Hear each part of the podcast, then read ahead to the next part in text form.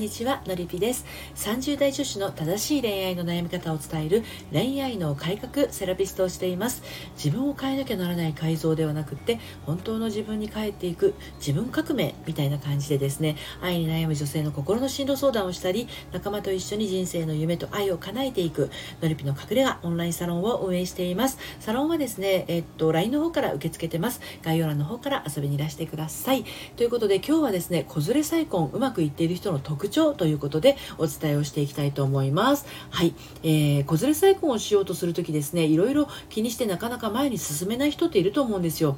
例えば再婚相手と子供がうまくいかないとか再婚相手が子供嫌いのようだとか再婚相手の選び方がわからないとか再婚相手にどんな人を選んだらいいかいろいろあると思うんですねで、まあ、こういうことを考えるのって大切だんですけれどもその前にもっと大切なことがあるのをご存知でしょうか？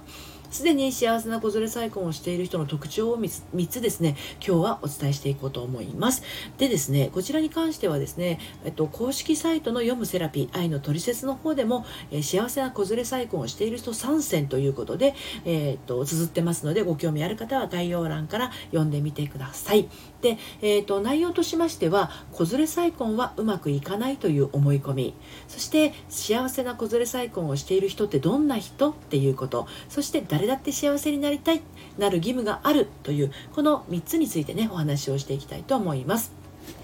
でまず子連れ再婚はうまくいかないという思い込み。これがあるとですね当然子連れ再婚はうまくいかないでしょうね。では子連れ再婚して幸せになっている人たちって何が違うんでしょう？ね、うまくいかないっていう思い込みがなくてすんなり全てがうまく運んでいってるのでしょうか？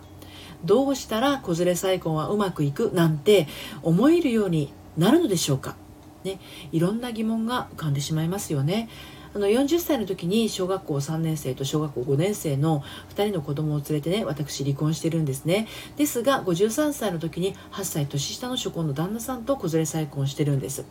でその時ですねあの子連れ再婚はうまくいかないって思ってたら当然子連れ再婚はすることはなかったでしょう。で私以外にもですね世の中には子連れ再婚をしている人たちってたくさんいらっしゃるんですけれど子連れ再婚して幸せに暮らしている人たちにはですね共通するあることがありますでその一つがあの一番最初に言った子連れ再婚はうまくいかないという思い込みがないっていうことだと思うんですよ。うん、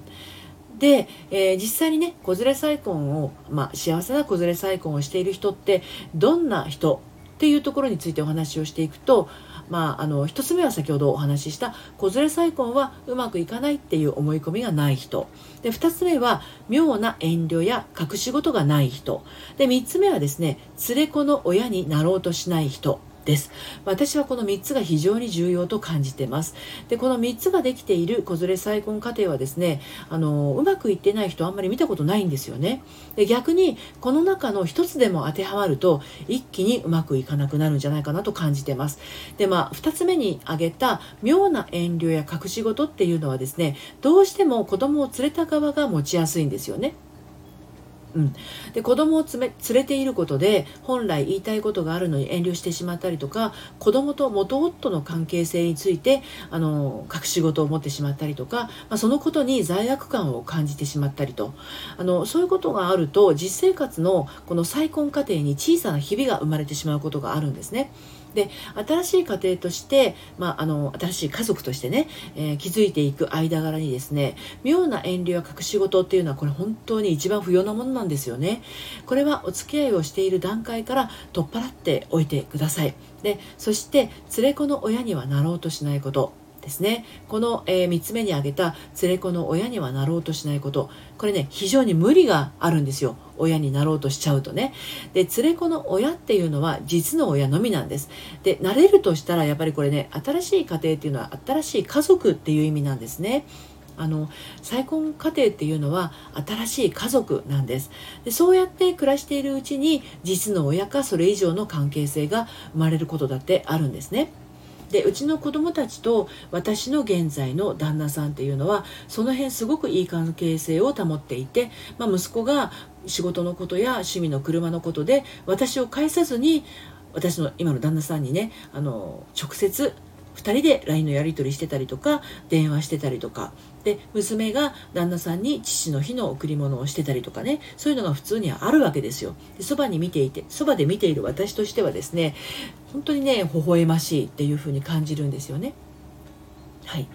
で、えー、最後にお伝えしたいのが誰だって幸せになりたいなる義務があるっていうことについてなんですが、まあ、最初の結婚がうまくいかなかったのはあなただけのせいではないんです。一度うまくいかなかったからってこの先幸せになっちゃいけないルールなんてありません。人がこの世に生まれてきたのはですね幸せになるためなのだから今がもし幸せを感じられてないのだとしたらあなたは幸せになる義務があるのだと思い直してほしいんですね。幸せになりたいではなくて幸せになる義務があるんです。お子さんと共に一度きりの人生を幸せに歩くことに罪悪感持たないでください。もっと両手を広げてあなたが幸せになることを自分に許可してあげてほしいんですね。そのためにもあなたとあなたのお子さんと丸ごと幸せになれる相手を大切にしてほしいんです。で幸せな子連れ再婚をしている人は世の中にたくさんいますね。さっきもお伝えした通り。でその人たちに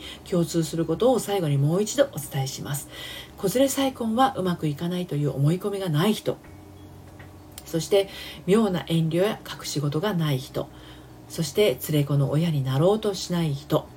このどれか一つ欠けてもうまくいきません。あなたがあなたでいられる相手必ずこの世に存在しているはずです。そのためにあなたの離婚があったんですよ、うん、そのためにあなたの元夫さんはですねあなたを手放してくれたんです。はい。ということでこの3つですね。とっても大切なポイント。どうかもう一度振り返ってみてください。はい、私のやっているオンラインサロンもですねあの再婚活を楽しんでいるメンバーもいらっしゃいます。どうぞあのお気軽に遊びにいらしてください。ということで最後までお聴きいただいてありがとうございました。それではまたさようなら。